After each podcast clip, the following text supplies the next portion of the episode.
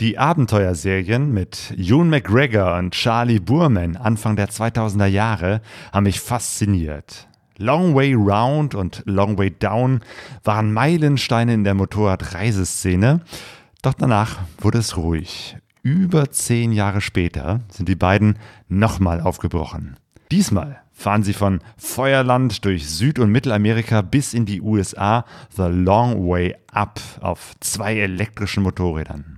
Begleitet wurden sie wieder von dem Dokumentarfilmer Claudio von Planta. Ich habe mit Claudio gesprochen und er berichtet von den Hintergründen dieser aufwendigen Produktion, von den Herausforderungen in den entlegensten Gebieten, immer wieder Strom zu bekommen. Er spricht auch darüber, was ihn in diesem Jahr bewegte, über den Verlust seiner Frau und das Engagement seiner Tochter im Libanon. Ja, und nach dem Interview haben wir noch eine Ankündigung für euch. Im Dezember nehmen wir einen Live-Podcast auf und ihr könnt mit dabei sein. Wir sind Sonja und Claudio und ihr hört den Podcast Nummer 145.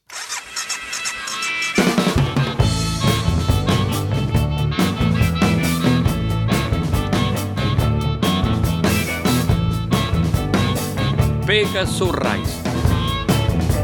Expeditionen mit den Ohren. Herzlich willkommen zu Pegaso Reise. Ich bin heute verbunden mit dem Dokumentarfilmer und Kameramann Claudio von Planta. Bonjour Claudio. Ja, hallo. Allerdings bonjour, weil ich bin in Frankreich. In, in Frankreich, ne? Du bist Schweizer Staatsbürger, lebst in England und bist jetzt gerade in Frankreich. Was machst du da?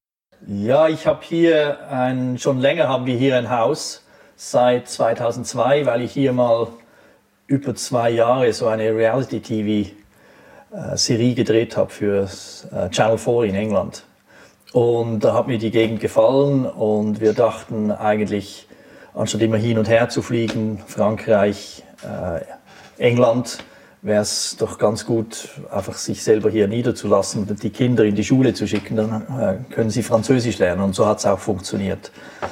Und äh, so sind wir, jetzt, jetzt sind wir nur noch eigentlich ferienhalber hier, aber jetzt so zu Corona-Zeiten perfekt, weil äh, da ist man weit weg von allem, schön in der Natur und äh, ist eigentlich kaum betroffen von den ganzen, ganzen Lockdown-Dramen. Das klingt sehr entspannt. Man sieht auch so bei dir im Hintergrund irgendwie so, so eine Holzdecke, irgendwo ein, ein Haus auf dem Land wahrscheinlich, ne? Ja, ja, genau. Das ist ein äh, altes, so kleines Farmhaus gewesen. Ja, lass uns über das letzte Jahr sprechen. Long Way Up, der dritte Teil der großen Serie mit äh, Ewan McGregor und Charlie Burman und du warst wieder mit dabei. Ein, eine Serie über eine Motorradreise vom äh, südlichsten Zipfel Südamerikas bis hoch zum Norden, bis nach Los Angeles. Das ist ja im Prinzip der dritte Teil nach Long Way Round 2004, Long Way Down 2007.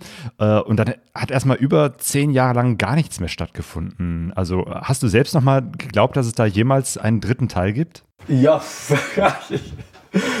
ähm, ich, ja, keine Ahnung, ich habe wirklich nicht, äh, ich konnte es nicht richtig einschätzen. Ich, war, ich wusste, die ganze Welt, die ganzen Fans, äh, auf, warteten drauf und alle haben immer gefragt, ja, wann gibt es denn und wann denn und wo und wie und so. Aber ich war da nicht richtig äh, involviert in der ganzen Entscheidungsfindung. Ich wurde einfach, ich gehöre einfach zum Inventar und wenn es dann passiert, dann, äh, dann äh, bin ich mit von Partie, was, was super ist. Aber eigentlich war das nicht äh, meine Entscheidung, eben wann das passiert. Und es war einfach die, äh, Ewan und Charlie beide, es geht, geht eigentlich um die, oder wann die sich die Zeit nehmen können, wann es funktioniert. Und da gab es einfach äh, über zehn Jahre lang halt Jobs und Familiengeschichten und weiß ich was. Und dann äh, hat es halt zehn Jahre gedauert. Aber jetzt hat es stattgefunden. Und es war ja typisch, es musste, es musste ja Long Way Up sein, weil es ist Round und Down und dann klar, die dritte Episode muss dann ab sein. Und das Komische war, klar, man wusste, es muss Südamerika sein. Genau, der Kontinent, wo ihr noch nicht wart. Ja, ja, genau. Aber das mit dem Ab war völlig verkehrt, weil sie haben ja dann im September in Ushuaia angefangen, also ganz im Süden. Und es ist einfach mitten im Winter. Das ist saukalt, also genau verkehrt. Also vom Motorradfahren her. Äh genau, die ersten Szenen sehen ja wirklich super schlimm aus, wie sie da frierend irgendwo im Schnee sind und sagen, wir sind hier völlig verkehrt. Aber nochmal zu dem Beginn. Ähm, das heißt, du hast irgendwann einen Anruf erhalten und äh, die haben dich äh, gefragt, hast du Zeit, äh, komm mal vorbei, wir, wir machen jetzt den dritten Teil oder wie sah das aus? Ja, ich habe natürlich schon im Vor Vorfeld gehört, dass sich's anbahnt und dass sie planen, wieder was zu machen. Die Vorbereitungen dauern ja ziemlich lange, bis man eben weiß, für wen man es macht. Äh, die, die Commissions muss man haben für, für den Outlet. Also traditionell war es Fernsehen, jetzt ist es plötzlich, äh, neuerdings sind es ja da diese ganzen Online-Plattformen. Also für uns war es jetzt Apple TV, also das war was ganz Neues. Und dann muss es sonst Sponsoren haben. Also das ist eine Riesenübung. Also da ist man mindestens ein Jahr beschäftigt. Und da bin ich nicht involviert. Ich bin dann mit von Partie, wenn es ums Filmen geht.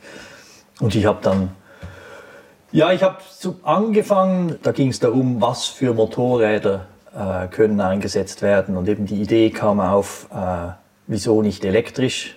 Und das war dann eben die, die ersten Szenen waren dann eben Tests von Motorrädern. Und die Reise echt ging ja dann erst los im September 2019. Genau, das Besondere ist eben halt äh, bei diesem Teil, dass sie tatsächlich auf elektrischen Motorrädern unterwegs sind. Für dich auch nicht ganz neu, weil du hast ja schon 2010 mal einen äh, Dokumentarfilm gemacht über ein Elektroauto, was damals auch durch Nord- und Südamerika gefahren ist. Fandest du es naheliegend jetzt zu sagen, ne, jetzt äh, in dieser Zeit ist es eigentlich angesagt, elektrisch unterwegs zu sein? Ja, ich meine, ich äh, mache mir schon Spaß, die Tatsache, dass ich äh, der Erste war, der das erste elektrische Auto gefilmt hat, das von Nord nach Südamerika gefahren ist, sogar noch weiter. Das war ganz in Alaska bis ganz nach Ushuaia. Das, und und äh, dieses Projekt hieß äh, Racing Green. Und das war eine äh, kleine Gruppe von äh, Ingenieuren, jungen Ingenieuren von Imperial College in London und die wollten also 2010, das ist schon sehr avantgarde gewesen damals, das ist genau die Zeit gewesen, als Tesla rauskam. Und die wollten zeigen, dass elektrische Autos auch weit fahren können, also dass man nicht Range Anxiety haben muss. Und um das zu beweisen, haben sie ein, selber ein Auto gebaut, also ein Prototyp mit einer großen Batterie. Äh, die hat dann so genügend Kapazität gehabt für eine Reichweite von um, um die 500 Kilometer pro Ladung, also, also wirklich super Sache. Die ist natürlich schwer, die war eine Tonne schwer, aber, aber trotzdem, das hat funktioniert. Und einfach um das zu testen und zu beweisen, haben sie beschlossen, wir fahren die Pan American Highway und mir haben sie angerufen, ob ich filmen kann und das habe ich schon super spannend gefunden. Und jetzt war ich auch dabei, eben die erste Motorradreise, elektrische Motorradreise äh, durch Südamerika. Also das macht immer ja. Spaß, wenn man so ein bisschen äh, pionierartig unterwegs ist. Auf jeden Fall. Aber die Herausforderung ist ja jetzt nochmal eine ganz andere, weil du sagst es schon, ne? Die, die Range, also die, die Reichweite, ähm, ist ja immer ein äh, Problem. Jedenfalls zur Zeit. Ich vermute mal, dass das in fünf Jahren oder so auch nicht mehr so ein Thema ist. Aber äh, gerade bei Motorrädern, weil man halt nicht eine Tonne Batterie mitnehmen kann und die äh, Harley Davidson Livewire, die Motorräder, auf die sie dann unterwegs waren, waren ja auch zwei Prototypen. Das gab es ja noch gar nicht in Serie. Und da war die, die Reichweite noch gar nicht so weit. Ja, ja, die sind ähm, das ist nach wie vor so der, der Bottleneck ähm, bei elektrischen Fahrzeugen, ist, ist immer Kapazität von der Batterie und wenn, wenn man die Batterie größer macht, ist es eben schwerer. Und jetzt beim Motorrad ist es natürlich, äh, hat es Limiten, man kann nicht beliebig immer größere Batterien bauen. Und diese Livewires, die haben äh, so eine Reichweite gehabt, so um die ja, 150 Meilen ähm, mit einer vollen Ladung, wenn man nicht so schnell fährt. Also es war so mit einer Geschwindigkeit zwischen 60 und 70 kriegt man 150 Meilen hin.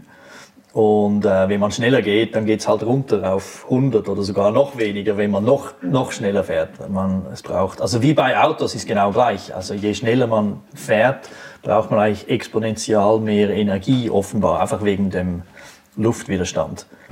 Und, ähm, und äh, Ewan und Charlie mussten sich natürlich schon dran gewöhnen, dass man ganz anders fahren muss. Man kann nicht so wie herkömmlich mit, mit Verbrennungsmotoren einfach Gas geben und irgendwo wieder auftanken, weil heute ist ja die Infrastruktur für Tankstellen hat sich so über die Jahrzehnte genügend verbreitet, dass man eigentlich nie groß Sorgen machen muss, ah, wo hat es die nächste Tankstelle. Hingegen jetzt bei elektrischen Bike ist wirklich die primäre Frage ist immer, wo ist die nächste Steckdose, wo ich wieder äh, aufladen kann. Genau, wo ist die nächste Steckdose? Und ähm, es wurde sogar arrangiert, dass vorher an einigen Stellen extra so Steckdosen äh, gebaut worden sind, damit sie sozusagen bestimmte Punkte haben, wo sie, die sie anfahren können, um ihre Motorräder wieder äh, aufzuladen. Ja, ja, das ist, ähm, das ist schon auch erstaunlich gewesen. Das ist natürlich ein, ähm, auch eine Leistung gewesen von den Produzenten, äh, Russ und Dave, die sind ja immer super, was die für, für äh, Networking betreiben und was die für Deals hinkriegen und, und irgendwelche großen Sponsoren an, an Land ziehen.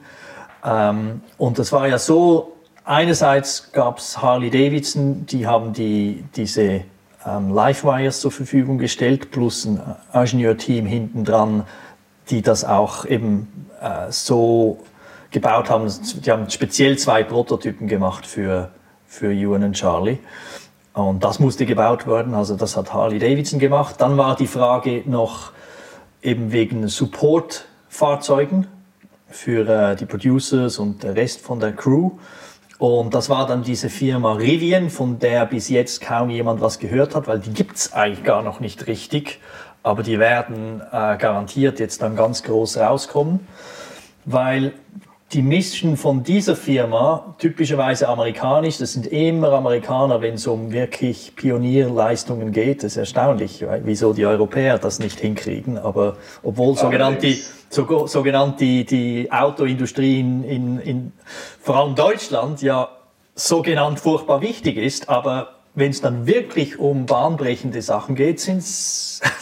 ja, ja, wir halten immer noch am Diesel fest und erzählen immer noch, das wäre die Technologie im Moment, aber nee, also da wird gerade echt was verpasst. Und das war also drum, also wenn man schon elektrische ähm, Bikes hat, war dann eben die Idee, das wäre doch cool, wenn man elektrische Support-Fahrzeuge hat mit riesigen Batterien, wie ein Reservoir. Und ursprünglich die Idee war, also die, die Initialidee war, dass man diese Support Vehicles hat, riesige Batterien und über Mittag, über Lunch kannst du dort dann dein Motorrad einstecken und kurz mit einem Fast Charge, eine halbe Stunde, währenddem du dieses Sandwich isst, ist das Motorrad wieder voll und dann kannst du wieder 150 Meilen. Also eben idealerweise 150 Meilen am Morgen und 150, 150 Meilen am Nachmittag. Also das war die Idee. Und darum haben sie gesucht nach elektrischen Fahrzeugen mit eben großen Kapazitäten. Und dann haben sie diese Firma Rivian gefunden. Und, und Rivian, die ist also eine spezielle Firma, ähm, die haben den Auftrag für Amazon Amerika, ähm, Delivery Vans zu bauen, ich glaube bis zwei, Ende 2021. Also eine völlig verrückte äh, äh, Zeitscale. Also in, mhm. in, in zwei, drei Jahren sollten die 100.000 Delivery Vans, elektrische Delivery Vans für Amazon USA bauen. Also der, der, der CEO von dieser Company Rivian ist offenbar ein Kumpel von Jeff Bezos, der sagt, du mach dir keine Sorgen ums Geld, das ist da, du musst es jetzt einfach durchziehen. Und dann haben die tatsächlich, als die gehört haben von, von uh, Long Way Up, und eben typisch Hollywood-Star, Ewan McGregor und Harley Davidson, elektrische Fahrzeuge, äh, kommt an Apple TV. Äh, der muss nicht zweimal überlegen. Das, das ist äh, das, der billigste Auto-Advert, den du haben kannst. Auf einer weltweiten Plattform wie Apple über zehn Stunden. Also du musst nicht überlegen, das machst du einfach. Ganz egal, wie viel das kostet. Das ist immer noch billiger, als was du sonst ausgibst für, für äh, PR. Aber die Europäer machen das nicht, das, aber die Amerikaner. Und dann ist es eben so gewesen, dass die, die äh, ähm, bei Rivian wussten sie, ja klar, du hast Problem zum die Motorräder laden, aber stell dir mal vor, das Problem, wie du ein elektrisches Fahrzeug auflädst mit 140 Kilowattstunden Batterie. dann bist du an einer normalen Steckdose, hängst du da eine Woche, bis das Ding voll ist. Ja, ja, ich meine, ja, ja oder? Und, und, ähm, und dann hat eben Rivian, ich weiß nicht genau wer wie, aber die Tatsache ist, dass Rivian hat dann geschaut, gibt es nicht irgendwo eine, eine, ähm, eine Firma, die, also für, fürs elektrische Netz, die Fast Charger bauen konnten. Und dann haben sie den Kontakt mit Enel gefunden. Ich glaube, das ist eine italienische Firma, die aber sehr viel ähm, Business hat in Südamerika. Und Enel hat dann äh, zugestimmt, dass sie entlang unserer Strecke Fast Chargers bauen. Also überall eben mitten im, im, in Patagonia oder so. Und das war natürlich genial. Aber ich glaube, die haben über 100 Fast Chargers gebaut. Also ich meine, das alleine ist schon eine Wahnsinnsinvestition. Und die sagen einfach, irgendwann wird das sowieso nötig sein und wird kommen. Und jetzt haben sie gerade noch einen, einfach einen Aufhänger gehabt, zu sagen, jetzt sind wir mindestens die Ersten, die mal schon den Fuß in der Türe haben. Und so wird das offenbar dann ähm, rechtfertigt innerhalb von diesen Firmen, wieso es sich äh, lohnt, äh, dieses Risiko ne zu nehmen, so viel zu investieren. Die haben dann auch Ingenieurteams gehabt, um diese in all diesen Ländern die Fast Chargers zu bauen. Also ja klar, aber letztendlich haben sie ja recht. Also äh, früher oder später wird das ja äh, die elektrische äh, Automobilität kommen. Die Frage ist jetzt nur, ist es in 10 Jahren oder ist es in 15 Jahren? Aber, und, und, und, und wer ist der Erste? Ja, richtig, genau. Und das ist ja mittlerweile, das lernen wir ja momentan, dass, dass es äh, am Ende dann doch nur eine Firma überlebt und dann ist es nicht verkehrt, schon mal der Erste zu sein, der die, äh, einen Fuß in der Tür hat. Genau, genau. Und bei dieser Reise der Einzige, der nicht mit einem elektrischen Motorrad unterwegs war, warst du. Und zwar du warst mit einer Harley Davidson Sportster unterwegs. also war so am Anfang, am Anfang dachte ich mir, ah, das ist schon, nervt mich schon ein bisschen, weil ich war ja an sich derjenige, der von dem ganzen Team am allermeisten wusste über Electric Mobility, weil ich diesen Film Racing Green schon 2010 gemacht habe. Also ich war den zehn Jahre voraus. Ich wusste ja genau, das ist ein Riesenhit. Ich bin ein völliger Fan von äh, Electric Mobility. Aber dann bin ich der, der noch auf einem normalen äh, Verbrennungsmotor sitzt. und aber die, die, die Entscheidung war genau richtig. Das war absolut richtig, weil ähm, eben mit dem herkömmlichen Verbrennungsmotor muss ich einfach nicht auf Geschwindigkeit achten. Ich kann so schnell fahren, wie ich will und, und ich kann voraus und, und dann äh, mich vorbereiten für irgendwie eine Aufnahme oder wenn ich zurückfalle, kann ich wieder aufholen. Während dem mit den elektrischen Motorrädern musst du ja ganz konstant, dass du möglichst nicht äh, zu viel ähm, Batterie verheizt. Das einzige Problem beim, ich meine, Sportster ist natürlich ein super Motor. Es ist ja genial, diese Verbrennungsmotoren, was das für Technologie ist, also über 100 Jahre entwickelt. Ich meine, das, das, das ist ja erst um, dass es so was Kompliziertes so äh, zuverlässig sein kann, auch bei Autos, ist ja an sich schon, schon verrückt. Nur ist es einfach so, ein elektrischer Motor ist einfach einfacher, da geht weniger kaputt. ja, das stimmt. Ein Kollege hat mir erzählt, eigentlich ist ein Elektromotor so einfach wie ein Föhn zu bauen. Ja, ja, ja. Es, ist, es dreht sich nur. Es hat da mein, diesen ganzen Kolben und, und in einem Verbrennungsmotor. Ist verrückt, dass man. Ja ja, es bewegt sich viel weniger, von daher kann da weniger Verschleiß äh, und weniger kaputt gehen. Aber immer ganz ehrlich, ist denn so eine Sports überhaupt geländetauglich? Ich meine, ihr seid ja durch Sand, durch Schotter gefahren. Äh, da würde man ja eigentlich schon wieder so eine typische ja, Enduro erwarten und dann fährst du hier mit so einem Shopper. Ja, ja, klar, die haben, die haben mir natürlich, äh, ich, mir wurde einfach ein Motorrad übergeben von Harley Davidson. Ähm, ich war da überhaupt nicht involviert und ähm, die haben mir einfach einen Sportster gegeben. Keine Ahnung, wer da das entschieden hat. Und das ist natürlich nicht das ideale Motorrad für so eine Reise. Aber wir haben, ähm, wir haben sowieso nicht ganz so extrem Offroad ähm, Routen gewählt, wie wir es in äh, Long Way Round und Long Way Down hatten. Und zwar aus verschiedenen Gründen. Also eine Sache war ja, dass der Charlie hatte ja schon unglaubliche ähm, Unfälle, die so, glaube ich, 2016, 17, 18, so in dieser Zeit.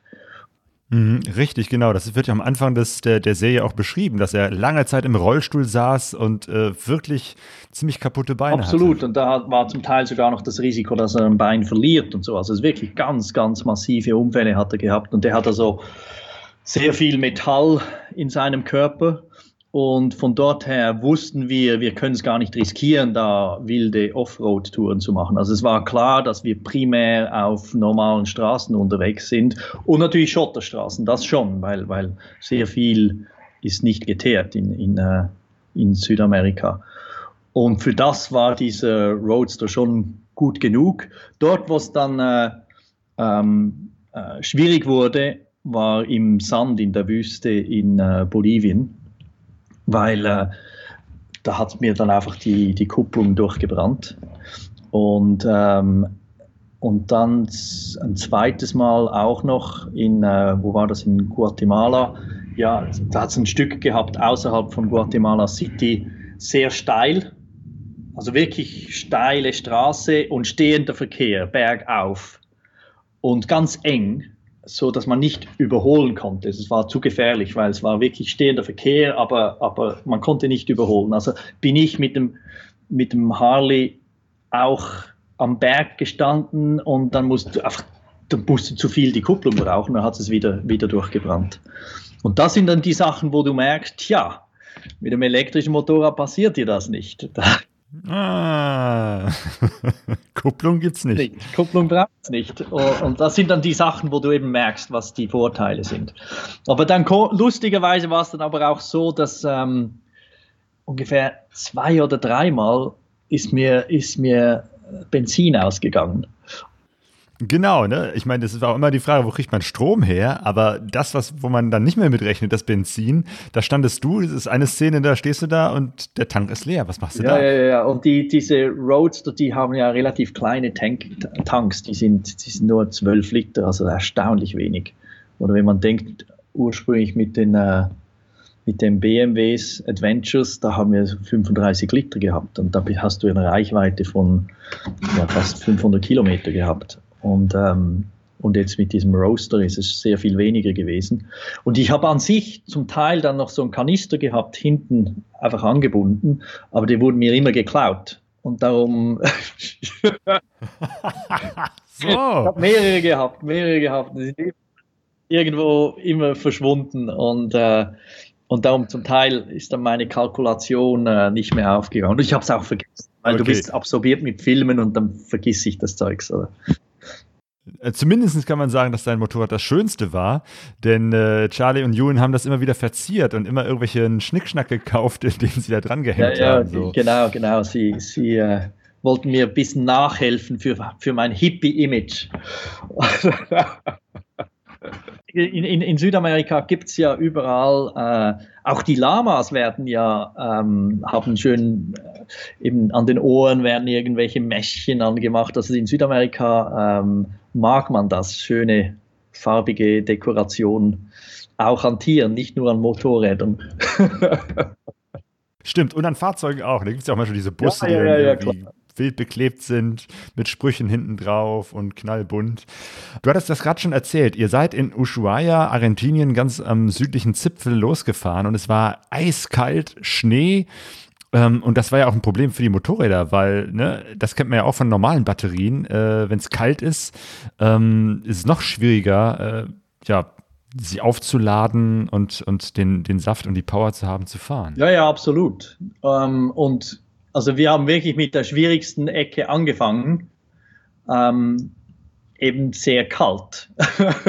und eine Ecke von Südamerika, wo es wirklich sehr wenig ähm, Infrastruktur gibt. Äh, da ganz im Süden äh, hat es ein paar wenige riesige Farmen, aber weit und breit meistens nichts. Und dann ist eben das Aufladen Genau, und obwohl ihr natürlich bestimmte Punkte hattet, war das jetzt nicht so, dass ihr jeden Tag irgendwo einen Aufladepunkt hattet. Das heißt, äh, ihr wart dann trotzdem ähm, gerade am Anfang öfter in der Situation, dass ihr irgendwo wart, an irgendeiner Farm angekommen seid und dann mit so einem ganz normalen, äh, einer normalen Steckdose versucht habt, die beiden Motorräder ähm, aufzuladen dann ist dann teilweise die Sicherung ausgegangen, dann ist dann, äh, oder sie haben überhaupt nicht geladen. Also war das nicht schon am Anfang so ein Punkt, wo man dachte, ist das überhaupt eine gute Idee, mit elektrischen Motorrädern gerade da unten in diesem Niemandsland unterwegs zu sein? Ja, das ist, das ist, ähm, am Anfang war es wirklich, wirklich problematisch, weil eben unter normalen Bedingungen, äh, nicht allzu kalt, sagen wir mal 20 Grad oder so,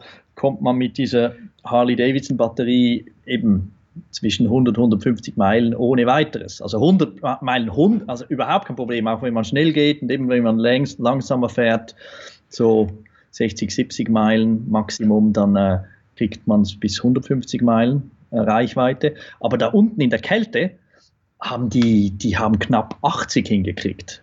Und dann hat es eben mit den Fast Chargern, die zwar vorhanden war, die wurden ja da von Enel dann gebaut, aber die waren dann zu weit auseinander und da musste man also zwischendrin noch andere Lösungen finden. Und äh, wir, das muss man dann einfach ausprobieren. Das war auch das Lustige an der Sache. Du musst dann ein bisschen erfinderisch werden. Ähm, und da haben wir mal angeklopft, so auf einer Hacienda. Super schöne Sache die haben eigentlich ihr eigenes Stromsystem gehabt, haben gesagt, ja, kein Problem, ihr könnt bei uns ein, einstecken. Also die haben, dort unten haben sie ja immer Windräder, also weniger Solaranlagen, sondern Wind, weil es immer Wind hat.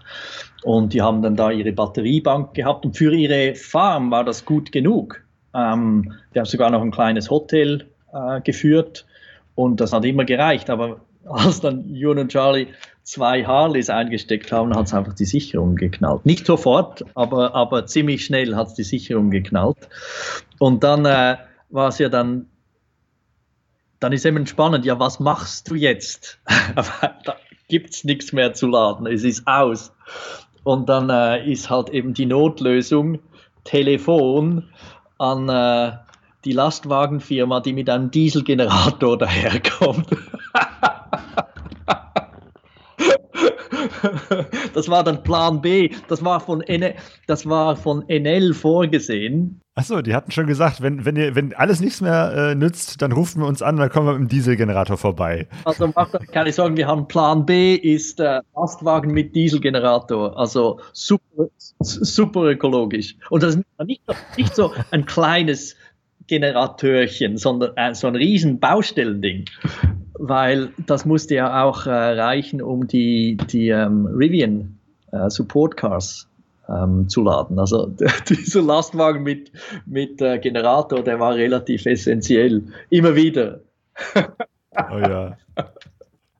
Genau, und in die, ich glaube, als ihr auf dieser ähm, Farm wart, da waren die Rivians nicht da. Ne? Also es war tatsächlich so, dass diese beiden Geländewagen auch äh, nicht immer dabei waren, sondern immer nur an bestimmten Punkten und hatten die teilweise auch ihre eigenen Probleme und die Motorräder waren woanders unterwegs. Und eben diese Idee, dass, dass man eben die Rivian als, Revi als Reservoir verwendet und dann über Mittag die äh, Motorräder einstecken kann, das hat einfach nicht funktioniert am Anfang, weil das ist sehr kompliziert ähm, offenbar einfach vom, von der Steuerung her, äh, dass das, das geht. Das ist technisch ähm, heikel. Auf jeden Fall sind ja alles Prototypen-Auto gewesen. Die, die, die, die Harleys waren Prototypen, diese zwei Rivians, die waren totale Prototypen. Das sind die ersten zwei Fahrzeuge gewesen, die die gebaut haben. Und die wussten natürlich auch, dass so viel, das überhaupt noch nicht geht. Und da hat es ein ganzes Ingenieurteam da ähm, hinter, hinter uns gehabt, die tagtäglich an dem Ding repariert haben. Das war für die natürlich auch die, der perfekte Test äh, für einen Prototyp, diese extreme Reise zu machen. Ähm, in allen Klimazonen, alle Höhenlagen, eben zum Teil in Bolivien, das ging ja auf 5000 Meter hoch und so weiter und tropisch und in der Wüste, alles. Und diese Rivians, das eigentlich von A bis Z vom ersten Tag bis zum letzten Tag ist da immer sind die Mechaniker dran gewesen. Also bei den Harleys eigentlich kaum, sehr viel weniger, sehr viel weniger, weil die waren schon viel besser getestet. Das war zwar Prototypen, aber an sich, die haben schon fünf Jahre lang an diesen Harleys gebaut, währenddem die Rivians, die waren die ersten zwei Fahrzeuge, nichts getestet, null. Und dann hat eben auch die, die, die, diese, das Ladesystem zwischen Rivian und Harley hat am Anfang nicht funktioniert. Zum ersten Mal ging es, als wir in Mexiko waren. Also die ganze Strecke war das eigentlich für die Füchse. Das hat gar nicht funktioniert. Stimmt, und es, es war auch so, dass das sozusagen für die Harleys auch erstmal noch rumgebastelt werden musste, dass die auch so waren, dass man sie auch an einer normalen Steckdose hätte aufladen äh, können. Ne? Am Anfang hieß es noch, ihr müsst jetzt noch so einen riesen Adapter mitnehmen, also irgendwie so, eine, so ein Apparat, der das alles umwandelt und dann haben die auch gesagt, das geht nicht. Äh, also, also ist, das, ist äh, eben, weil das ist dann alles ähm, gebaut worden unter Zeitdruck und und zwar klar eben das, das Startdatum äh, Anfang September 2019 äh, und, und wenn man sich vorstellt, die Rivian-Leute, die haben überhaupt den Deal, dass sie da mitmachen, das war März 2019. Da gab es noch diese Fahrzeuge nicht. Die haben nur im Computer existiert. Und dann haben die in no time zwei solche Fahrzeuge bauen müssen. Und dann haben sie natürlich nicht wirklich koordiniert mit den Harley-Ingenieuren und darum ist dieses, äh, diese, dieses Ladesystem nicht richtig entwickelt worden, weil die haben noch andere Sorgen gehabt, dass das Fahrzeug überhaupt, überhaupt funktioniert. Und dann das Laden war dann so äh, second also es war ein Abenteuer in jeder Hinsicht, vor allem auch in technischer Hinsicht, sehr abenteuerlich. Ähm, aber was natürlich auch zum, zum Reisen und zum Abenteuer äh, dazugehört, ist ja das äh, Kennenlernen von Menschen, äh, von Kulturen. Ähm, ihr wart zum Beispiel am Nationalfeiertag in Chile auf einer riesengroßen Party. Also gab es da auch noch genug äh, Zeit und Raum für, für Begegnungen und Eintauchen in die Kultur vor Ort? Ja, ja, das, ich meine, das Interessante jetzt im Vergleich zu den, den ähm, Reisen vorher, Long Way Round, Long Way Down, ist die, jetzt mit diesen elektrischen Motorrädern musst du ja am Abend irgendwo sein, wo du einstecken kannst.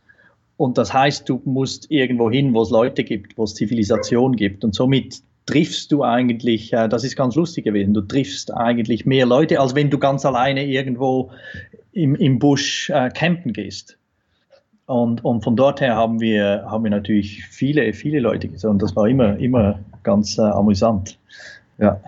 Genau, auch äh, Indigene habt ihr getroffen. Das war wahrscheinlich auch schon so ein bisschen äh, eingestielt, dass ihr auch äh, Mapuche, Indigene äh, trefft und dort eine Schule besucht. Also das war also auch schon so, dass, äh, dass das nicht so rein zufällig war, aber auch schon so ein bisschen so in diese Kultur ähm, von Südamerika äh, eingetaucht seid. Ja, das, das ist natürlich schon, schon speziell. Ähm, das ist auch immer spannend, eben diese Gelegenheiten, wenn man ein bisschen was von der lokalen Kultur mitkriegen kann. Es ist, bleibt natürlich immer relativ oberflächlich, weil jeden Tag ist man wieder woanders. Also es, wenn jemand länger in einem Land ist, an einem Ort äh, bleibt, ähm, äh, kriegt man natürlich noch viel mehr mit. Aber bei uns immerhin konnten wir so ein bisschen äh, Einblicke gewinnen. Und ich meine, es ist schon verrückt, wenn man dann die Stories hört, eben wie es zu dieser Kolonisation von Südamerika kam. Also Nordamerika ist ja auch so gewesen, oder? Da, da hat es eingeborene äh, Indianerstämme gehabt, eigentlich überall. Und äh, sehr viele sind natürlich ausgerottet worden oder verdrängt worden oder unterjocht worden. Sehr viele sind gestorben wegen Krankheiten, also schon brutale Stories, also schon ähm, nicht schlecht Genau, Stories, die bis heute noch äh, so sich weiterziehen, weil äh, ne, bis heute leben die ja meistens in einer, in einer sehr kleinen, ähm, unterdrückten Minderheit, haben nicht all die Rechte oder all die Möglichkeiten, sich zu entfalten, wie sie das hatten, bevor Europäer vorbeikamen. Ja, ja, genau. Und ich meine, die, die typischen Themen, und das ist weltweit so, eben auch, auch Australien mit Aboriginals und so weiter, das ist auf der ganzen Welt so, dass dann eben durch die Kolonisation sind so diese Einheiten, eingeborenen Stämme verdrängt worden. Vielleicht haben sie überlebt, aber wenn, und wenn sie überlebt haben, ist heute, stellt sich dann die Frage, ja, ähm, müsste man sich nicht mal grundsätzlich Gedanken machen äh, um, um Landrechte. wem gehört dann was? Und natürlich hat sich äh, eben die Europäer, die sich das alles geschnappt haben, primär waren ja Europäer, wobei in Südamerika hast du auch viele Japaner, die gekommen sind, also von der asiatischen Seite. Also ähm, Peru und Chile und so weiter. Und da ist natürlich immer, das Big Business sind Minengeschäfte, große Minen. Und das geht immer um Land. Und dort sind natürlich die ein, einheimische Bevölkerung völlig verdrängt worden, weil dort machst du Big Business. Und dann die Einheimischen sind da ähm, verdrängt. Also das, wir haben jetzt da nicht tiefer geschaut, aber immerhin, im, überall wo du hinkommst, hörst du solche Geschichten und merkst du, dass eigentlich äh, nicht ganz so heilig war, die ganze Geschichte, diese Kolonisation. Und es waren auch Herausforderungen, auch körperliche Herausforderungen. Es gibt ja die Geschichte, dass ihr in den Anden unterwegs wart, äh, weit über 3000 Meter Höhe. Und äh, ein Teammitglied, Taylor, glaube ich, ne, der hat dann richtig Hörenkrankheit bekommen und musste dann irgendwie äh, ärztlich versorgt ja, werden. Ja, der musste runter. Das ist ja mit, mit, mit, mit Höhenkrankheit, das kannst du nicht voraussehen man weiß auch nicht genau, warum man es kriegt. Und es kann auch passieren, dass große Bergsteiger, zum Beispiel Hillary, der, der erste, der auf dem Everest war, der konnte plötzlich ab 60, ungefähr um Altersgrenze von 60, konnte der nicht mehr in die Höhe, obwohl der auf 8000 Meter war, früher als jüngerer Mann. Und, und irgendwie, was im Körper passiert, weiß man nicht. Auf jeden Fall der Taylor ähm, der war im Support-Team dabei und, und dem, dem ging es dann plötzlich wirklich schlecht. Und dann ist die einzige Sache, du musst runter. Du musst einfach tiefer wieder runter und dann erholt dann, wenn es schnell genug geht, bist du wieder okay.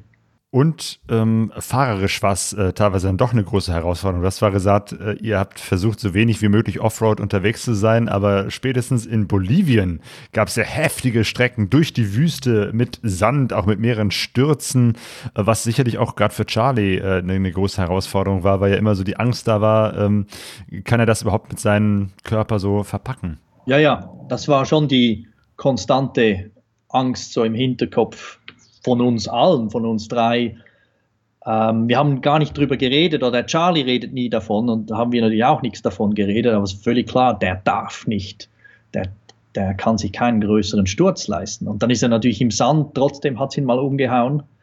Ähm, und zum Glück ist nichts passiert, weil meistens so in, äh, im, Sand, ja, man ist da gar nicht mehr so schnell unterwegs, geht gar nicht. Und dann hat man meistens Glück, wenn es einen umstellt, ist es nicht so, wie wenn man mit, mit 120 auf die Schnauze fliegt. Und also zum Glück ist nichts passiert. Aber es war schon, schon brenzlig.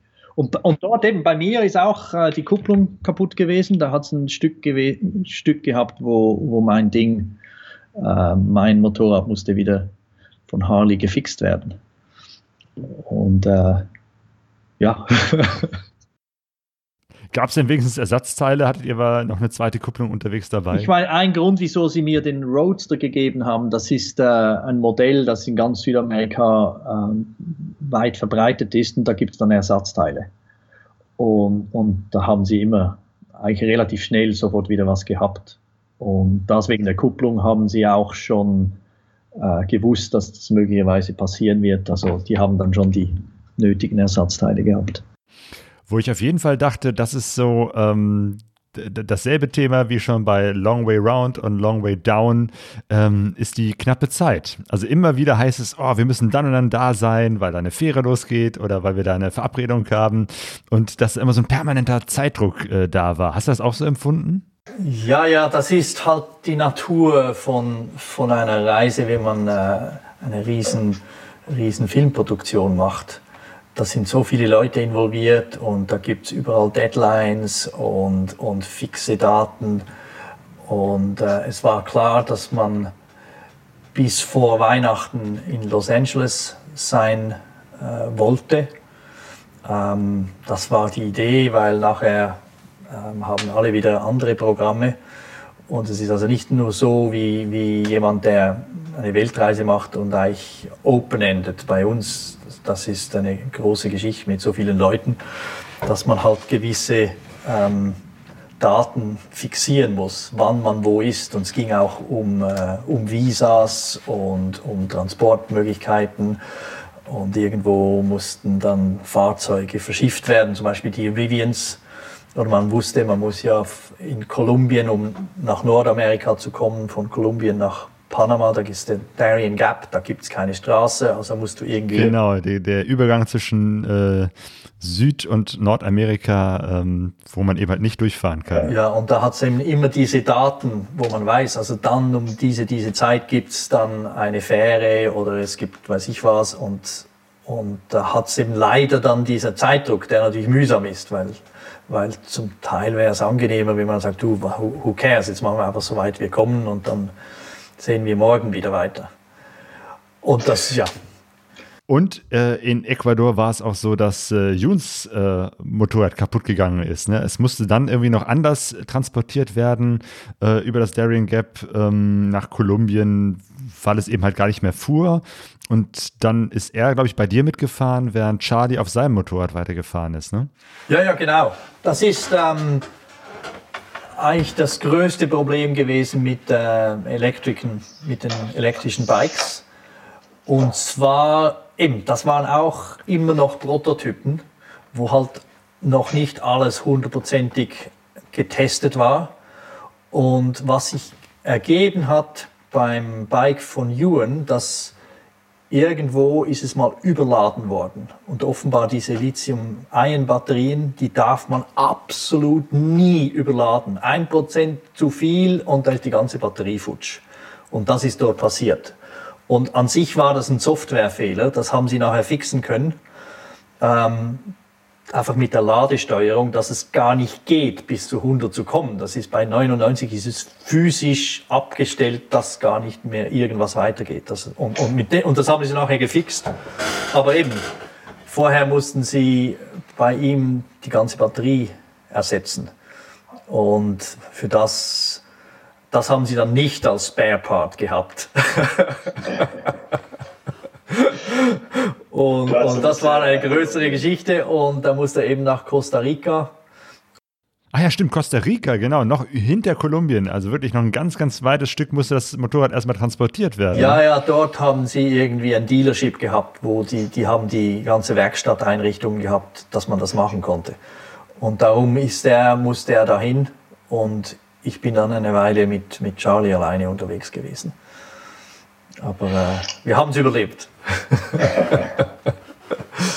ja. Und neben dem ganzen Hightech gab es natürlich auch äh, den totalen Kontrast äh, mit einem uralten, rostigen Schiff, ähm, mit dem ihr dann eben halt dieses Stück da ums Daring Gap herumgefahren seid. Das, das sieht ja äh, gruselig aus. Wirklich so ein, so ein ähm, altes Teil. Hier in Deutschland würde man sagen, ein Seelenverkäufer. Äh, hattest du da nicht auch äh, Schiss, irgendwie auf dieses Schiff zu steigen mit Motorrädern und, der ganzen, und dem ganzen Equipment? Nein, nein, nein, nein. Das ist äh, aber es war, es war schon eine interessante Szene.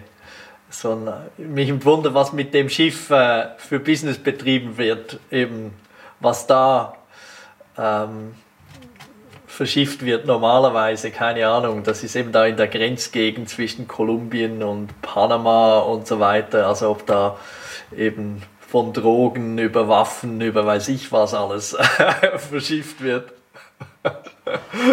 Keine Ahnung, aber ähm, es war eine, eine, eine gute, gute Erfahrung, natürlich sehr ähm, ja, spezielle Einblicke, weil diese Küste, also das ist die Ostküste von Kolumbien, das kennt man kaum, weil da gibt es keine Verkehrswege. Man kann an diese Küste nur mit Schiffen rankommen, da gibt es keine Straße, nichts. Und, und das war natürlich super, sowas mal zu sehen. Stimmt, ich ähm, mache ja öfter äh, Interviews mit Motorradreisen auch nicht wenigen, die eben halt äh, durch Nord- und Südamerika unterwegs sind. Und dieses Daring Gap ist immer eine große Schwierigkeit. Und eine Möglichkeit ist natürlich mit dem Flugzeug, sehr teuer und aufwendig, ein Motorrad eben halt darüber zu fliegen.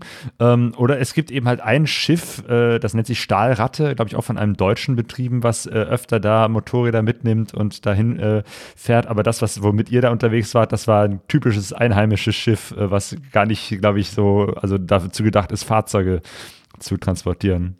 Die, die, ähm die lokalen Typen haben die Motorräder ja da ohne weiteres irgendwie auf dieses Schiff gehievt. Genau, irgendwie. Am Anfang gar nicht vorstellen können, wie sollten das gehen, weil da hat es keinen Kran und nichts gehabt. Aber die, die haben das in, in, no time, haben die das organisiert, ein paar Balken drauf und einfach runtergestoßen, äh, äh, irgendwie eine ganze Gruppe von, von äh, so Matrosen, äh, genial. Also, also hast den Eindruck, das ist nicht zum ersten Mal, dass die irgendwie ein Fahrzeug verschiffen mussten, auch ohne Kran. Und Jun habt ihr dann erst in Costa Rica, da ist er hingefahren oder habt euch dann nochmal in Panama gesehen, dass er euch da ein Stück entgegengekommen ist? Also irgendwo gab es ja dann das Wiedersehen von Charlie und, und Jun, äh, wo er sein Motorrad in äh, Costa Rica hat reparieren lassen. Ja, ja, genau, genau. Und, und dann, äh, ich weiß es gar nicht mehr, haben wir uns in Panama getroffen oder Costa Rica? Ja, ich glaube, Costa Rica haben wir, haben wir ihn dann getroffen. Ja. Die Serie äh, läuft ja jetzt gerade noch. Das heißt, ich habe den letzten Teil äh, noch nicht gesehen, die zehnte Folge. Ich weiß gar nicht, ist das überhaupt der letzte Teil oder gibt es mehr als zehn äh, Folgen? Ich habe gehört, es gibt elf. Ah, also ich, okay. ich, war nicht, ich war nicht involviert in der ganzen äh, Post-Production, weil ich war ja da voll absorbiert, auch mit meiner Frau und der Pflege. Und da bin ich also überhaupt nicht dabei gewesen. Und ich habe die Filme nicht mal gesehen bis jetzt. Also ich weiß nicht mehr als du. Nur, dass du eben halt mit dabei warst. Wie hat das geklappt mit dem Zusammenspiel von einem Team, das schon so viele Jahre, so viele Abenteuer gemacht hat? Also seid ihr so, so mittlerweile so so ein eingespieltes Team, wo ihr auch nach so langer Zeit einfach wieder in diesen Modus des Abenteuers, Reisen, Filmen, Produzieren drin sein konntet? Oder gibt es auch schon Veränderungen? Ich meine, das, das sind ja, sind ja auch, auch Lebenszeit, die vergangen ist und vielleicht auch Erfahrungen, die man gemacht hat. Ich hoffe, wir sind alle weiser und vernünftiger geworden, aber vielleicht eben doch nicht. wir sind immer noch Kindsköpfe, wenn es ums Abenteuer geht. Ähm, aber ja klar, das ist schon, wir alle haben natürlich mehr Lebenserfahrungen ähm, in allen möglichen Bereichen und äh, eben familienmäßig, berufsmäßig, Charlie äh, gesundheitsmäßig mit all seinen verrückten äh, Unfällen. Also das hat schon eine Auswirkung, dass man ein bisschen anders funktioniert. Aber sonst ist es wirklich einfach die Dynamik ist super angenehm, ist einfach alte Kumpels. Auch wenn wir jetzt uns eben zehn Jahre lang haben wir eigentlich nichts gemacht und uns auch nicht so häufig gesehen, weil jeder hat sein eigenes Leben. Äh, und also mit Charlie habe ich mehr Kontakt, weil er ist ja auch in, in London. Also das war irgendwie normaler. Oder auch Russ ist äh, in London. Also mit ihm habe ich mehr Kontakt gehabt, mit Ewan eigentlich weniger, weil einfach geografisch ist man nicht in der gleichen Ecke. Aber dann kommt man zusammen und dann ist das so wie, wie wenn es gestern gewesen wäre. Das ist echt interessant. Es war so ähnlich wie mit alten Schulfreunden, oder? Auch wenn man sich Jahrzehnte, je nachdem, nicht sieht, aber irgendwie kann auf, ähm, äh, findet man sich sehr schnell wieder. Long Way Up als äh, Klassentreffen, auch nicht schlecht. ähm, was meinst du, ist, ist damit jetzt die Geschichte auserzählt, die Long Way Sarah zu Ende? Oder wird es dann irgendwann nochmal ein, ein Seniorenreisen geben? Vielleicht, vielleicht, äh, vielleicht jetzt, äh, wo wir alle langsam dem Pensionsalter zugehen, machen wir vielleicht die, die Short Way.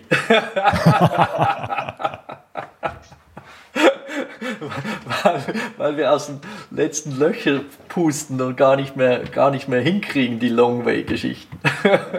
weil es ist schon, das sind schon, das sind natürlich schon extreme Marathonübungen. Äh, nicht zu unter Ich habe ja zum Teil das so eher äh, unterschätzt, weil vor allem mit, mit, mit Longway Round, weil ich habe ja sehr viel in meiner Karriere sehr viel Filme gemacht in wirklich schwierigen Situationen, in Konflikten und, und so weiter, ähm, wo ich dachte, oder in Afghanistan oder irgendwo mitten im Urwald für Monate und so weiter, dachte ich, ja, so ein bisschen Motorradfahren, äh, das kriege ich jetzt schon noch hin. Und da war ich aber überrascht, dass eben, wie man monatelang unterwegs ist, jeden Tag unterwegs, plus noch Filmen, ähm, das braucht schon ziemlich viel Stamina.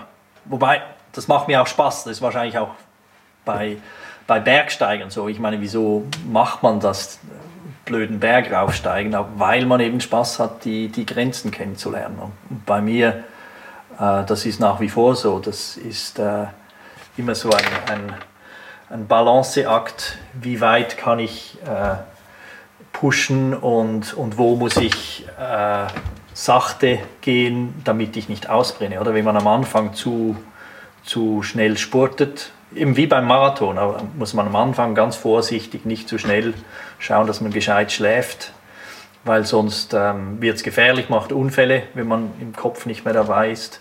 Und auch vom Filmen her ist man natürlich dann äh, nicht mehr fokussiert, wenn man fix und fertig ist.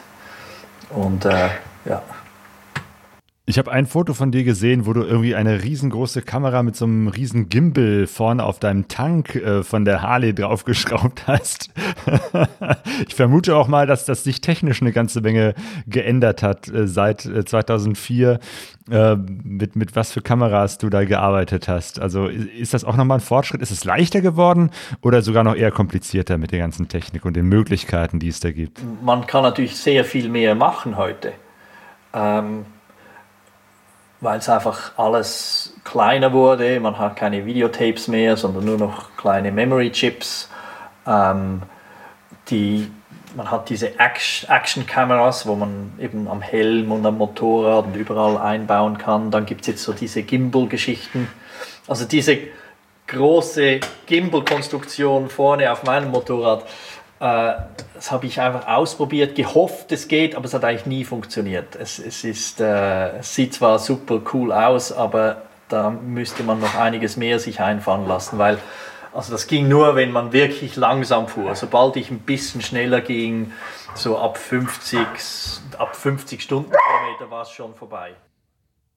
Okay, da waren die Vibrationen vermutlich zu stark. Einfach, das, das ist zu schwer gewesen. Und das war für diese eben für, die, für diese Kamera, die ich hier habe, oder? Diese, diese Sony-Kamera.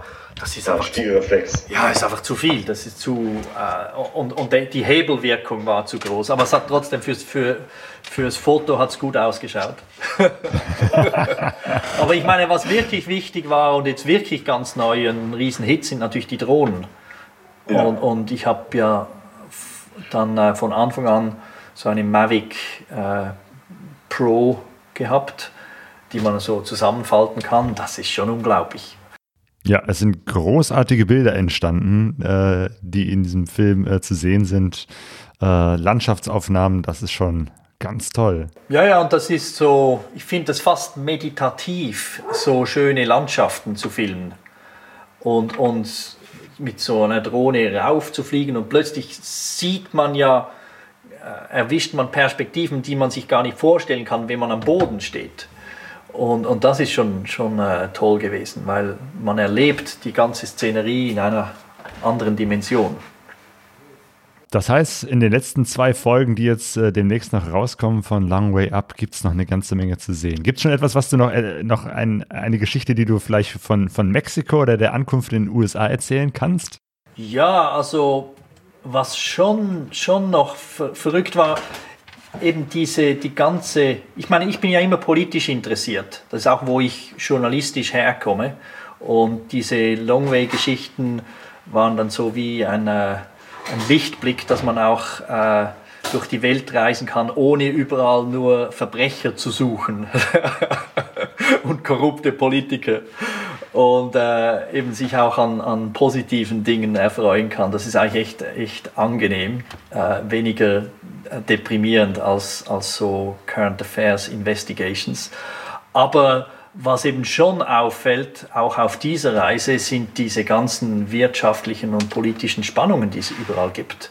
Also zuerst in Südamerika gegen den Norden hat man natürlich Probleme mit den äh, Flüchtlingen aus Venezuela, weil es dort wirtschaftlich so eine Katastrophe ist, die zu Tausenden äh, versuchen, die Leute da rauszukommen und irgendwo ein besseres Leben äh, aufzubauen. Genau, in Peru, ne? ihr seid sogar in so einem Flüchtlingslager äh, gewesen, wo eben halt in Peru Flüchtlinge aus Venezuela äh, gestrandet sind und nicht mehr weiter können. Ja, ist brutal, oder? Und dann siehst du da, das sind, sind junge Menschen, zum Teil Kinder alleine und, und also schon katastrophale Verhältnisse.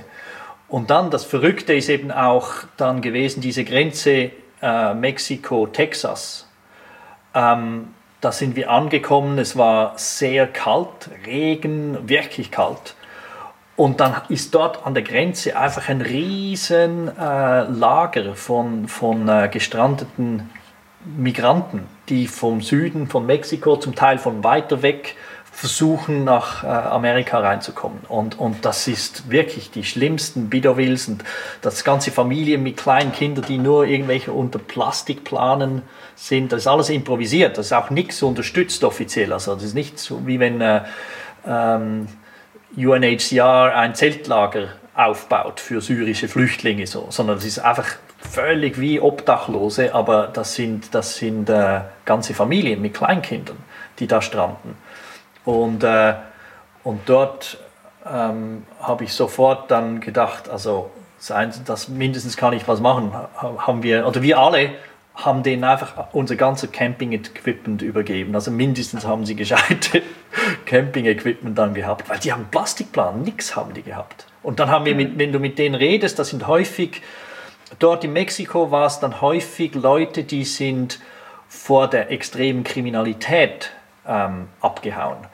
Und das sind meistens Leute gewesen, die eigentlich Mittelstand waren, also eigentlich gute Ausbildung, haben einen Job gehabt, darum ein Einkommen und dann sind sie zum Target geworden von so wahnwitzig verrückten kriminellen Gangs, wo die, die gehen natürlich auf die Leute los, wo was zu holen ist.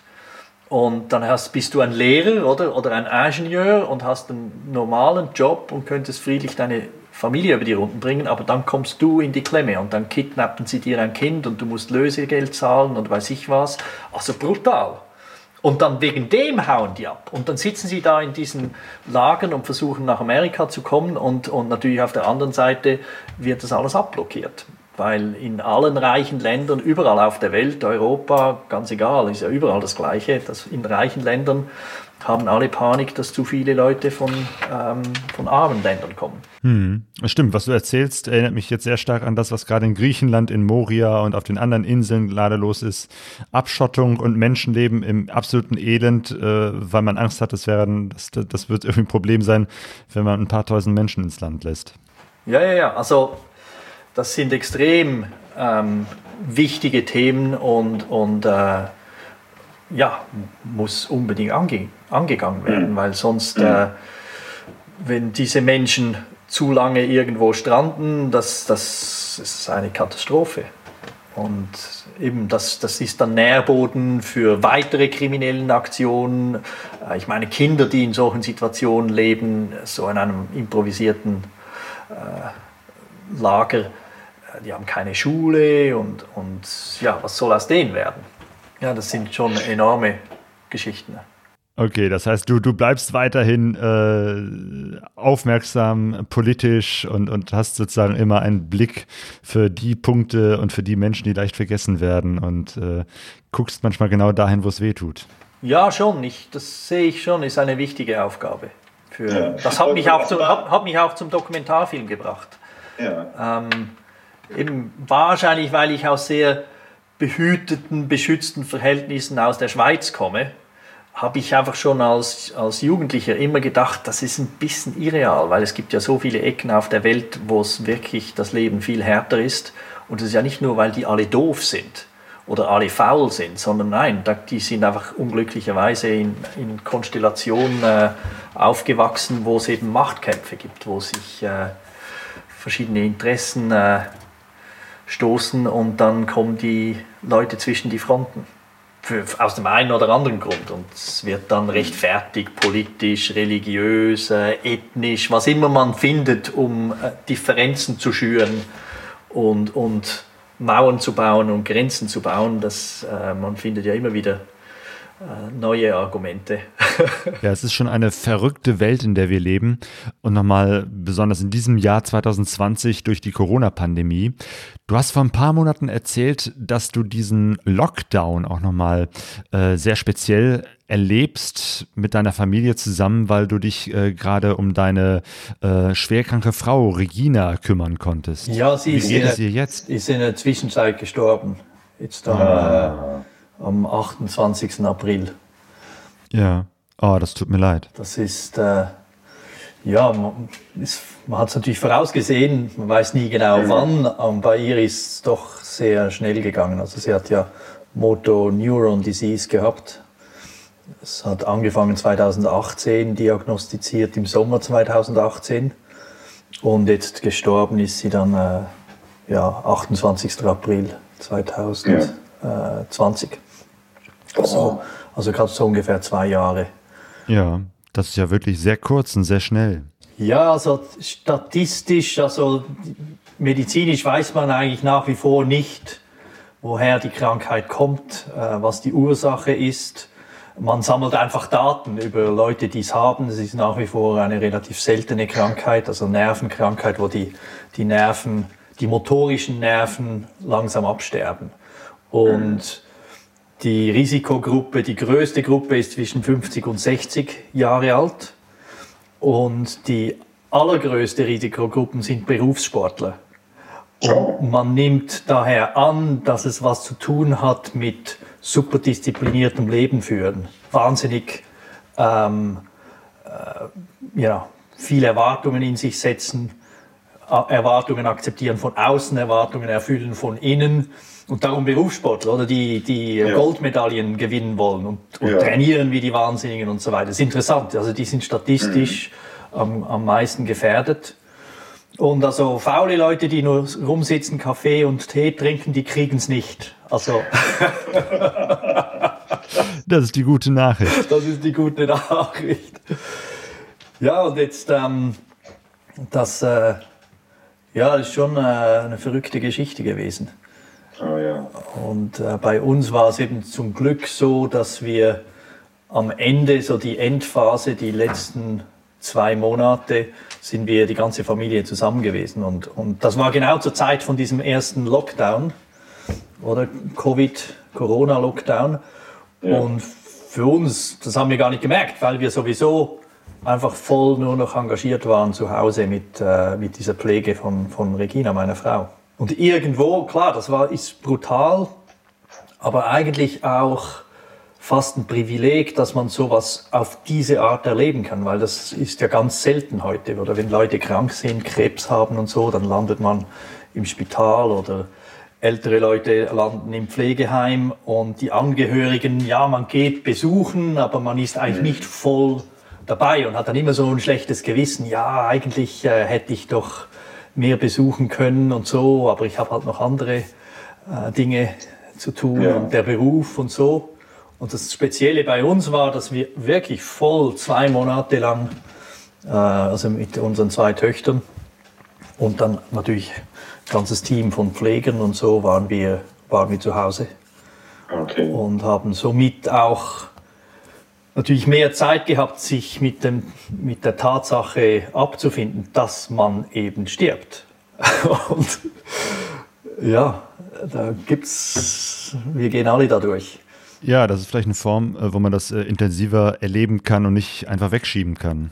Und auch die Tatsache, einfach zusehen zu müssen, wie ein Körper einfach zerfällt. Und, ja. und, und am Schluss, eben, am Schluss äh, erstickt man, weil die, die Lungenfunktion nicht mehr, nicht mehr gehen.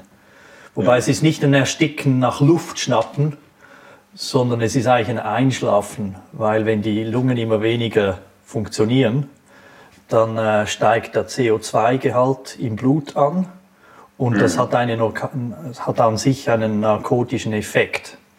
Und, äh, und somit schläft man am Schluss ein und das war auch okay. bei, bei der Regina so. Aber schon, ja, es ist einfach das zu realisieren, die Vergänglichkeit mhm. von unserer Existenz und dass wir eben nur vorübergehend hier sind in, in dieser Inkarnation, in der wir jetzt stecken was immer nachher kommt, also, ich meine, ich bin nicht äh, religiös, überhaupt nicht, aber ich habe ähm, irgendwie so ein Gefühl, dass es dann schon irgendwie weitergeht und möglicherweise sehr spannend wird.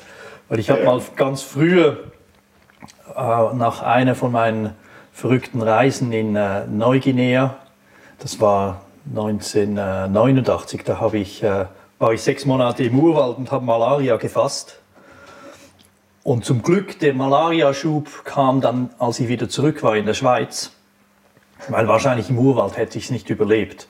Aber in der Schweiz konnte man dann richtig reagieren und, und äh, das ging also wieder weiter. Aber während so einem, dem ersten Schub, den ich hatte, hatte ich dann so eine Out-of-Body-Experience. Oh. Sozusagen, wo man über den Körper hinwegschwebt oder außerhalb des Körpers ist. Genau, also es, es gibt ja viele Leute, die von dem reden. Typischerweise, man hat es eben in Momenten, wo es um Leben und Tod geht, Unfälle oder Operationen. Und bei mir war es eben ein Malariaschub. Und das war schon ganz verrückt, wenn man sowas erlebt. Also dann, seither ist es für mich eigentlich eine ziemlich klare Sache, eben, dass es eine völlige Trennung gibt zwischen Geist, also Seele und, und Körper. Und, und unser Körper ist einfach ein, ein Vehikel, in dem wir im Moment gerade stecken, aber da kannst du ohne weiteres wieder raus. Und ich bin auch wieder reingekommen, oder? Ich, es, ich habe dann so in, in der Ecke ja. im Zimmer, wo ich war, ich war oben an der Decke und in der Ecke habe ich so diesen Tunnel gesehen mit dem Licht mhm. am anderen Ende. Auch das ist etwas, was verschiedene Leute beschreiben. Ja, genau, das, das habe ich äh, öfter gehört. Genau das, was du beschreibst, dieses, dass man über den Körper ist, dass man diesen Tunnel sieht. Also offenbar scheint es da tatsächlich äh, eine, eine Übereinstimmung zu geben. Ja, ja, also das ist offenbar eine typische Sache. Und also schon spannend. Du bist ganz ruhig, du hast keinen Stress. Obwohl du mhm. ja zwischen Leben und Tod bist, aber eigentlich, ich habe da so meinen Körper angeschaut, der zittert da ist dem Bett gelegen. Meine Eltern äh, waren dort, die haben versucht, die Temperatur runterzubringen vom Fieber. Und, ähm, und ich habe mir das so gemütlich angeschaut und gedacht, ja, ist eigentlich schon noch eindrücklich. Meine Eltern, die geben sich wirklich Mühe. Also alle Achtung, eigentlich nicht, nicht schlecht. Und dann habe ich wieder in den Tunnel geschaut, ah, das wäre jetzt spannend, da in den Tunnel zu gehen.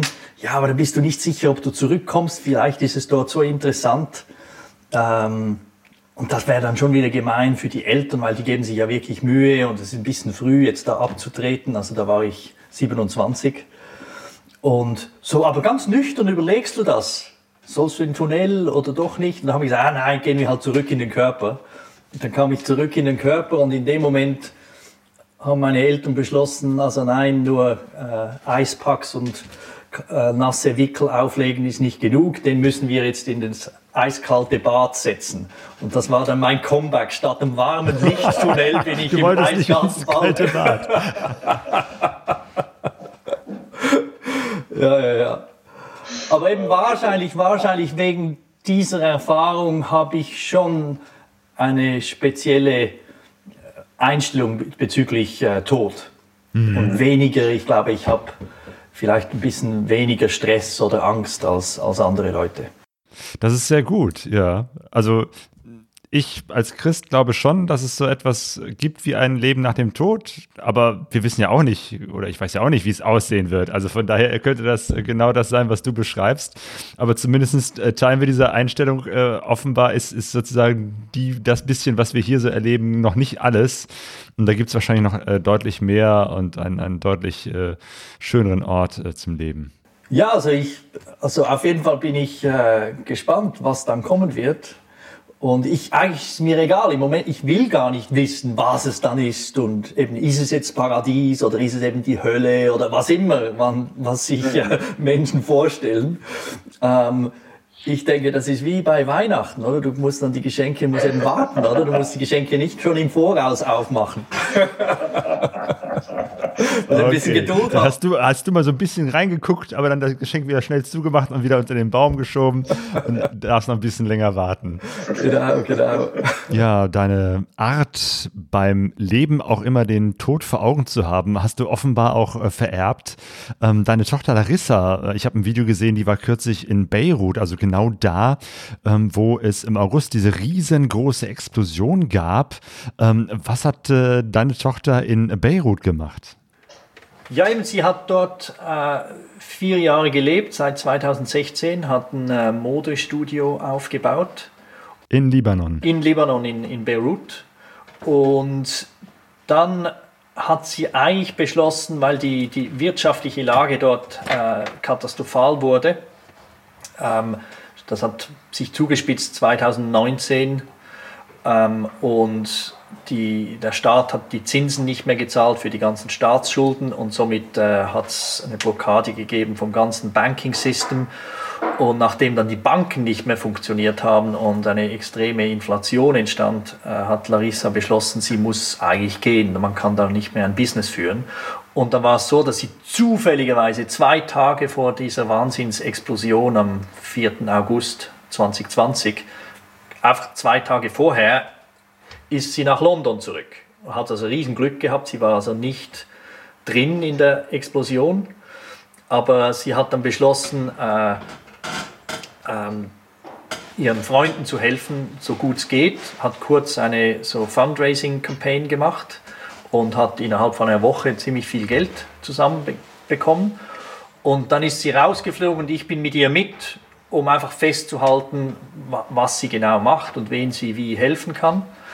Und, und das war super interessant, äh, auch für mich zu sehen, in was für einem Kreis sie sich da bewegt hat. Und ich war auch völlig überrascht, die, die redet da voll, voll Arabisch und, und alles. Äh, und war da wirklich eindeutig sehr gut integriert. Eine Freundin war schwer verletzt, hat es aber überlebt und wird auch wieder okay sein. Ähm, die Wohnung, wo sie früher gewohnt hat, äh, mit einer Französin zusammen, total kaputt, alle Fenster explodiert und, äh, und, und das sind wir auch anschauen gegangen.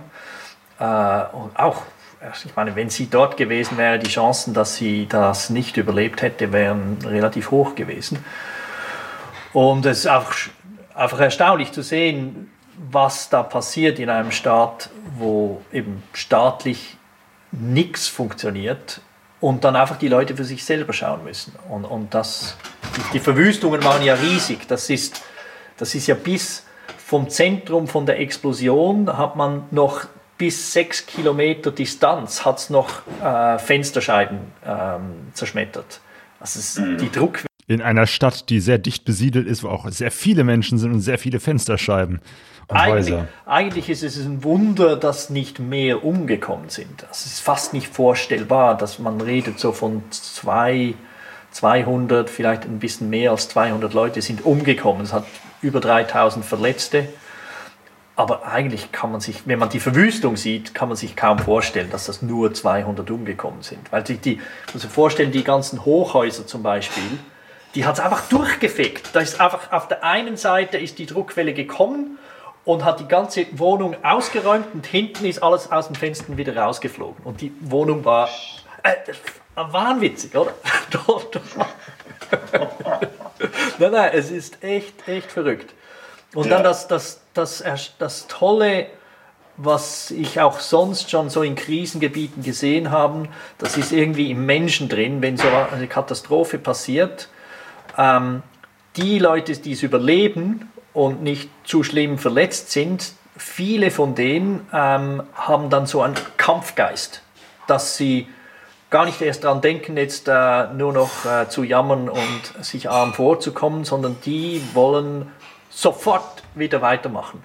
Und, und vor allem auch eine unglaubliche Bereitschaft, überall zu helfen, wo du nur helfen kannst. Also hat eine unglaubliche Solidarität ist entstanden unter der Bevölkerung. Also die, die Regierung, die hat sich nicht gezeigt, weil die wussten, wenn die sich zeigen würden, jemand irgendwie von der Regierung auf der Straße, der wäre gelüngt worden, weil die, die ganzen Leute wissen, dass diese Schweinerei hat stattgefunden, eigentlich aus Nachlässigkeit.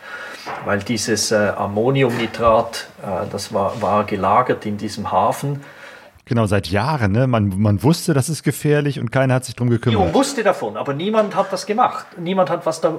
Und alle wissen, das ist, ähm, entweder kann man es als Dünger verwenden oder man kann es verwenden, um, um äh, Sprengstoff zu, zu, äh, zu produzieren. Und höchstwahrscheinlich hat man das dort als Lager gehalten, eher zum Sprengstoff produzieren.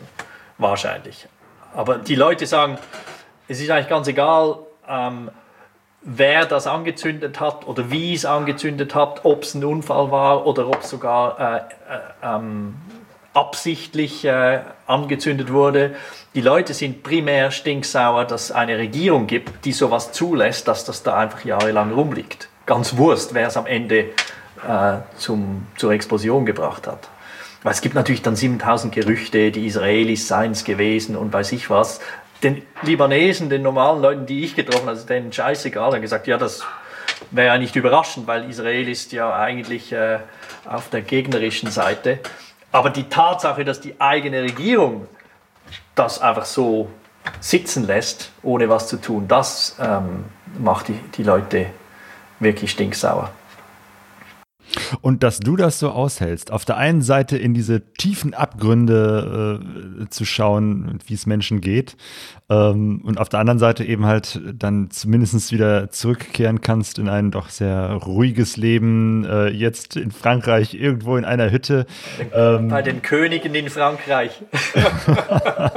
das ist ja irgendwie, äh, finde ich, sehr erstaunlich äh, und auch äh, bewundernswert, dass du das nicht voneinander abspaltest und sagst, da gibt es die schlimme und die äh, gute Welt, sondern äh, dass du das mit deinen Filmen und deiner Arbeit so zusammenbringst. Ja, das hat mir irgendwie bin ich so über die Jahre äh, auf den Geschmack gekommen, dass ich gerne diese Kontraste äh, richtig suche, weil das bringt dich zum Nachdenken, das gibt dir neue Gedanken und, und ähm, es ist einfach eine, ja, ist aktiv die Welt entdecken. Ich war immer relativ ähm, Schule habe ich immer mühsam gefunden, aber kaum war ich aus der Schule draußen, wurde ich wahnsinnig neugierig, wenn ich, als ich plötzlich die richtige Welt sehen konnte. Nicht nur so in Buchform, wie es eben in der Schule ist, sondern echte Menschen treffen, sich echt mit, mit äh, politischen Situationen auseinandersetzen, verstehen die verschiedenen Mentalitäten und, und, und, und Sprachen auch. Ähm, das ist schon, ja, ist einfach faszinierend. Ja, Claudio, genau das ist das, äh, was ich äh, an dir faszinierend finde, dass du diese Neugier hast, dass du auf der einen Seite eben halt so tief in politische und menschliche Abgründe reinschaust und auf der anderen Seite diesen, äh, ja, diese Leichtigkeit und diese Lebenslust und den, den Optimismus äh, der Menschen äh, äh, ja, vermittelst und dass du selber eben halt so ein, so ein lebenslustiger, optimistischer Mensch, Mensch bist. Dafür ganz herzlichen Dank. Ja, vielen Dank. Super.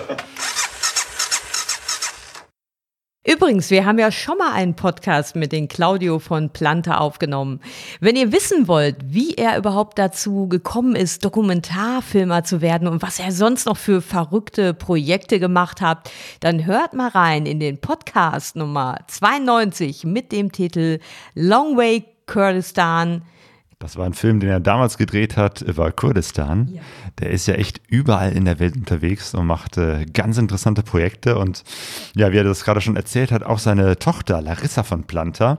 Und äh, jetzt gerade die Tage hat er ein neues Video veröffentlicht, ähm, das zeigt, was für ein Projekt äh, die Larissa jetzt macht, um ähm, Näherinnen und äh, Modedesignerinnen im Libanon, im Beirut zu unterstützen. Äh, und zwar hat sie da ein Projekt, das Al-Sama-Projekt, was Stickereien auf Shirts, Hemden, Kleidung macht, äh, die man ihr zuschicken kann. Also, also das, das sieht richtig toll aus. Also wir werden den Link auch natürlich auf pegasoreise.de setzen. Und ich meine, Weihnachten ist ja nah. Ich weiß jetzt gar nicht, ob das noch so hinkommen würde, aber man kann der Larissa ein Kleidungsstück zuschicken und dann äh, veranlasst sie, dass da ein ganz individuelle Stickerei raufkommt. Ähm, vielleicht sowas wie ähm, Merry Christmas oder so.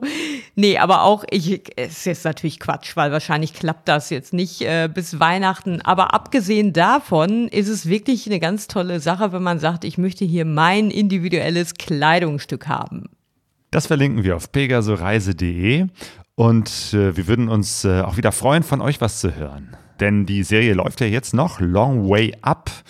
Äh, mich würde das interessieren, wer von euch äh, guckt sich das an auf Apple TV? Das äh, kostet ja auch was. Äh, ich weiß ja nicht, ob vielleicht einige Leute sogar extra dafür sich einen Account geklickt haben, äh, um sich das anzuschauen.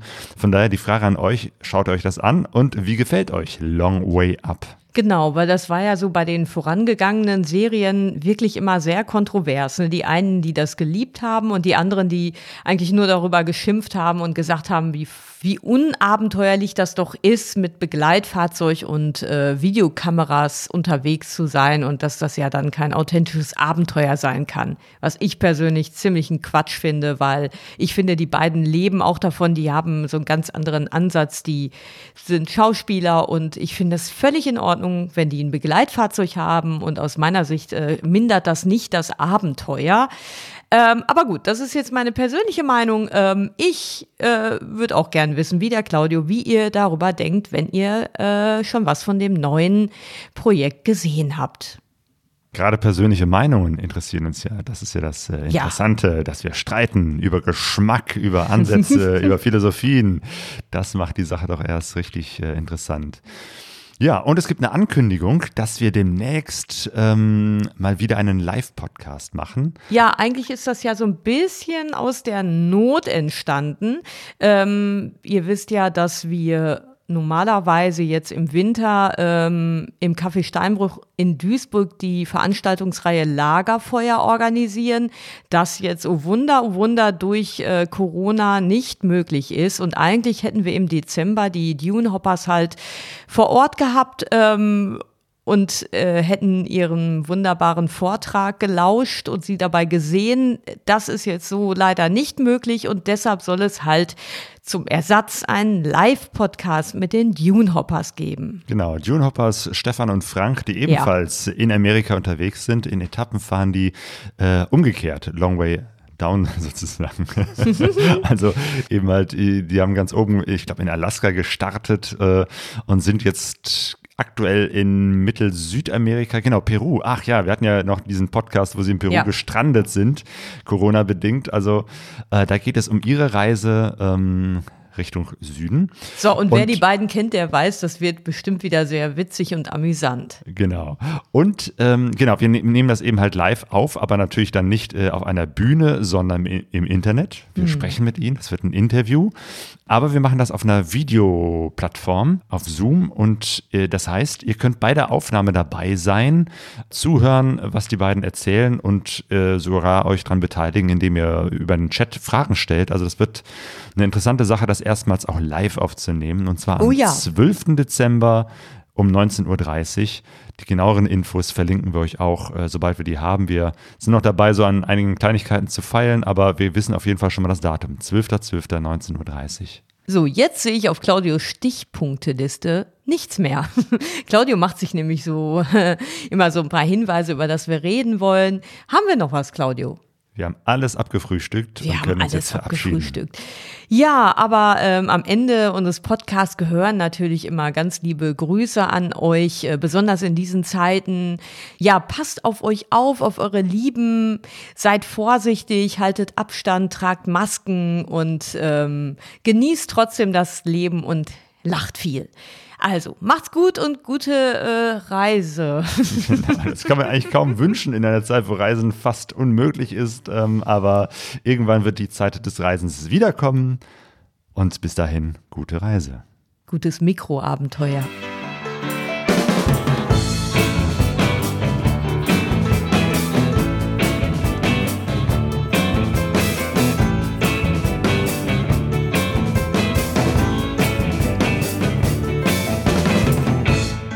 pegasoreise.de